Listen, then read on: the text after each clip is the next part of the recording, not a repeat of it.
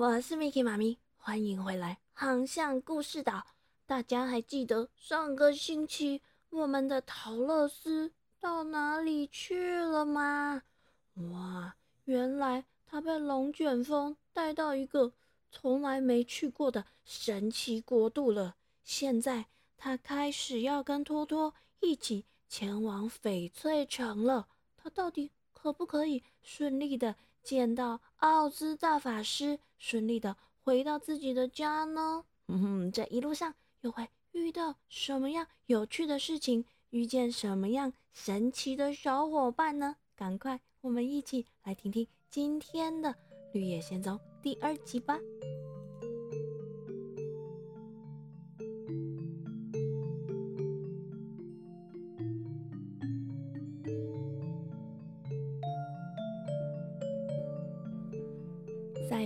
当女巫和三个蛮之金人转身离开之后，剩下陶洛斯一个人愣愣的站在他的房子前面。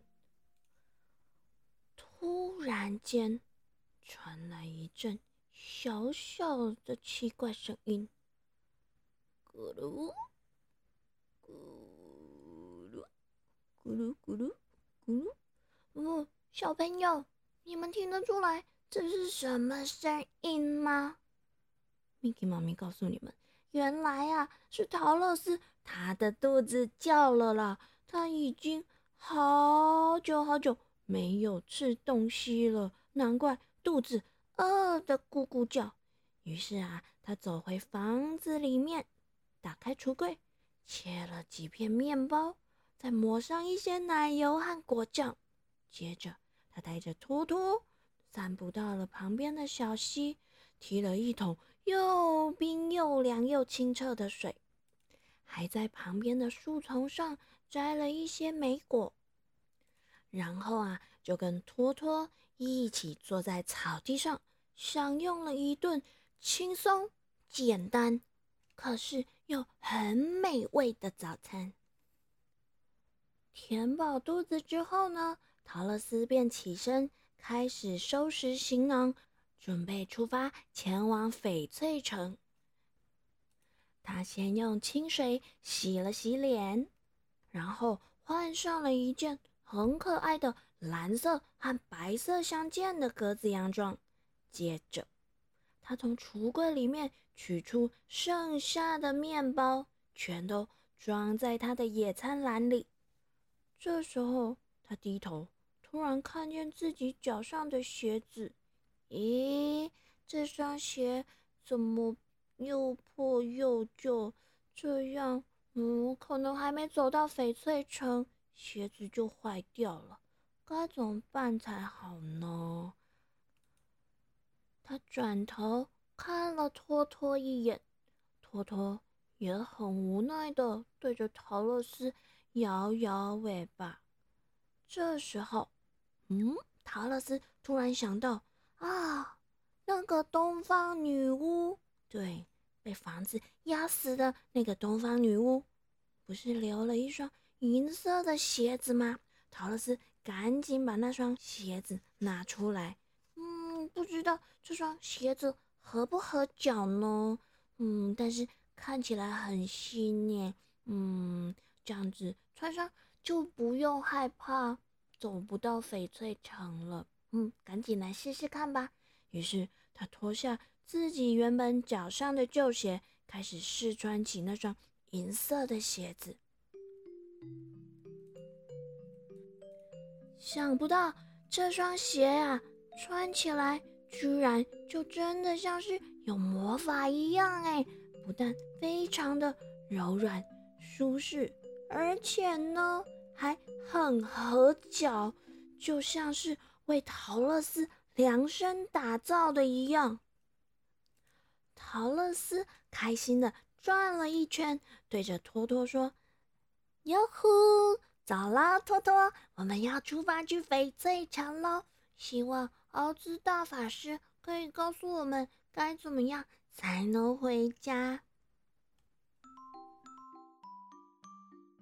就这样，陶乐斯和托托蹦蹦跳跳的踏上了那条前往翡翠城的黄砖道路。这一路上啊，小鸟开心的歌唱，伴着陶乐斯那双银色鞋子踩在砖块上面的声音，空空空的，就像一起在演奏一首优美的乐章。哼哼，陶乐斯和托托心情。好的不得了，一边走一边赞叹周围的优美风景。小朋友，这个风景啊，不说你们绝对猜想不到。Miki 妈咪告诉你们哦，蛮之金人呐，他们最喜欢的就是蓝色了。放眼望去啊，那一大片。绿油油的农田之间呢，就是一道又一道漂亮的蓝色围篱，有天空蓝、海水蓝、浅浅的蓝色、深深的蓝色，还有闪耀着太阳光芒的银蓝色。哇，什么样蓝色的围篱应有尽有。更特别的是。蛮之惊人，他们住的房子屋顶居然是圆的耶，又大又圆的屋顶哦，而且也全都是蓝色的。远远望过去啊，就像绿色的草地上蹦出了一朵又一朵的超大蓝色蘑菇，嘿嘿，是不是真的超级无敌可爱的？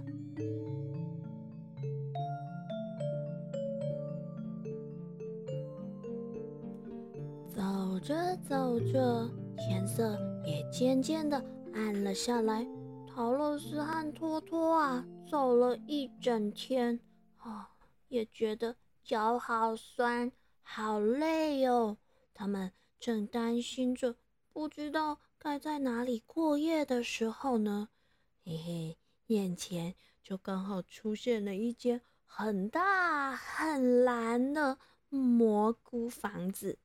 而在这个房子前面的草地上呢，有很多的蛮之金人正在唱歌跳舞，而且呀，旁边的大桌子上还摆满了各式各样，啊，闻起来香喷喷，看起来好好吃的美味食物。原来啊，这一群蛮之金人正在庆祝邪恶女巫死掉了，他们终于可以脱离她的高压统治，重获自由。这些蛮之金人啊，一看到陶乐斯，立刻热情又兴奋地招呼他，邀请他一起享用了一顿丰盛美味的晚餐。而且啊。他们还特别帮陶乐斯准备了一间漂亮的房间，里面有一张又大又柔软又舒适的床，让陶乐斯终于可以好好的睡个觉，好好的休息一下。就连托托啊，也有一张小巧可爱又舒服的狗狗床哦。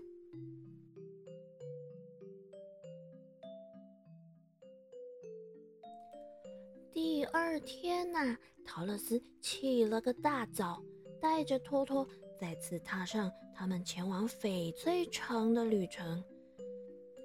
就这样走了几公里之后呢，嗯，陶乐斯觉得脚有点酸酸的，想停下来休息一会儿，就爬上路边的围篱坐了下去。嗯，这个蓝色的围篱外边呐，就是一大片的玉米田。陶乐斯看见不远处的地方有个奇怪的东西矗立在田中央，仔细一看，哼哼，原来是一个稻草人啦！他被一根竹竿撑了起来，立在田中间，一定是用来吓跑那些。想偷吃玉米的小鸟。陶乐斯觉得有趣，好奇了起来，便兴奋地走上前去看看这个稻草人。这个稻草人呐，他的头呢是用一个布袋在里面塞满了稻草做成的哦。然后有人在上面画了眼睛、鼻子和大大的嘴巴，看起来啊就像一张人的脸一样。而且他的头上也戴了一顶旧旧的蓝色的尖顶帽。至于这个稻草人的身上呢，当然也是穿了一套蓝色的衣服，不过也是旧旧的，而且已经褪色了。这里破了个洞，那边也破了个洞，到处都缝缝补补的。而衣服的里面呢，当然也是塞满了稻草。往下一看，嗯，稻草人的脚上。穿了一双什么颜色的靴子呢？小朋友，你们一定也猜到了吧？对，就是蓝色的靴子。正当陶乐斯认真的凝视着稻草人奇怪的脸的时候，突然，嗯，草人的眼睛慢慢的眨了一下，陶乐斯吓了一大跳。揉揉自己的眼睛，以为是自己太累眼花了。这时候，他又看见稻草人对他，嗯嗯，眨了两下眼睛，还轻轻的点了点头。陶乐斯不可置信的看了托托一眼，托托也是紧张的，汪汪汪汪汪汪汪的叫个不停。Hello，Hello，你好啊！哎，稻稻稻草人，是你在说话吗？Of course，当然是我在说话喽。你好吗？你好吗？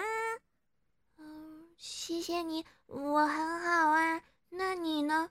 你好吗？Oh no，我不好，我很不好。我整天一天到晚，从早到晚都被挂在这里吓小鸟、吓乌鸦，这种日子实在是太无聊了，好无聊，好无聊，好无聊哦。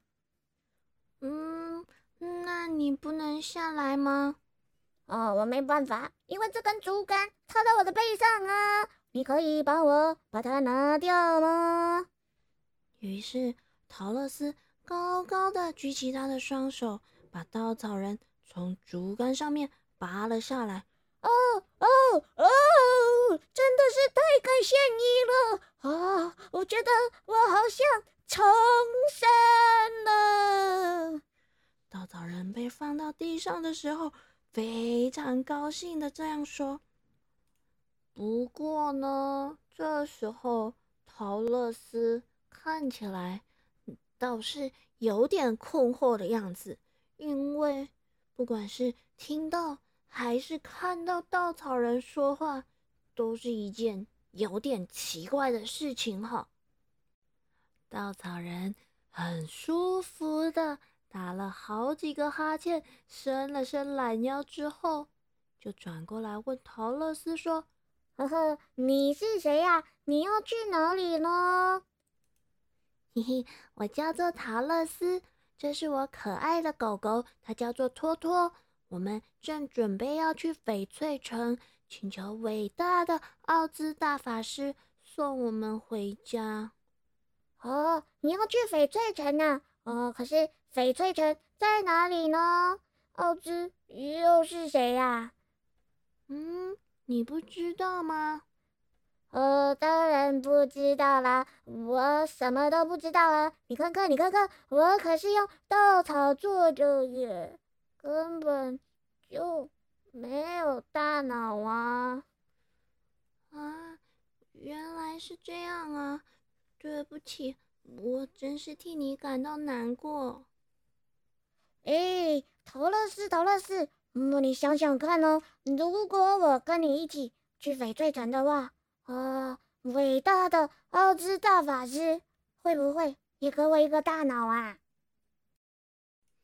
嗯，我不知道耶。但是你愿意和我们一起去试试看吗？啊，说实话呢，我是不怎么在乎我自己的手脚或是身体里面塞满稻草啦，因为这样子我就不会受伤了啊。可是我不希望别人都说我是笨蛋是傻瓜，所以如果我的头里面一直都塞着稻草，那我就永远什么都不懂了。嗯，真希望我也有一颗脑。嗯，我当然愿意跟你去翡翠城喽。于是，稻草人就这样加入陶乐斯和托托的行列。他们一起翻过围篱，又回到那条黄砖路上，开始前往翡翠城。一开始的时候呢，小狗托托不怎么喜欢稻草人。因为他身上总是有一种奇怪的草味，托托总是绕着稻草人不停的，这里闻一闻，那里闻一闻，嗯，觉得好像那个稻草里面有藏什么奇怪的小虫还是老鼠，而且他总是很不友善的对着稻草人汪汪汪汪汪的叫。嘿嘿，稻草人啊！你不用害怕托托哦，它啊是绝对绝对不会咬人的。呵呵，我才不会怕狗呢！我告诉你一个秘密呀，这世界上我只害怕一种东西。嗯，是什么东西呢？你是怕鬼吗？还是怕那个把你做出来的农夫啊？呵呵，no no no no，都不是。这世界上啊，我只怕火，只有火会把我的稻草给烧掉呀。就这样，陶乐斯和托托在稻草人的相伴之下，继续沿着黄砖道向前行。走着走着，过了几个小时之后。嗯，道路开始变得弯弯曲曲的，崎岖难行。而且啊，原本漂亮的黄砖道也开始变得有破损、坑坑巴巴的。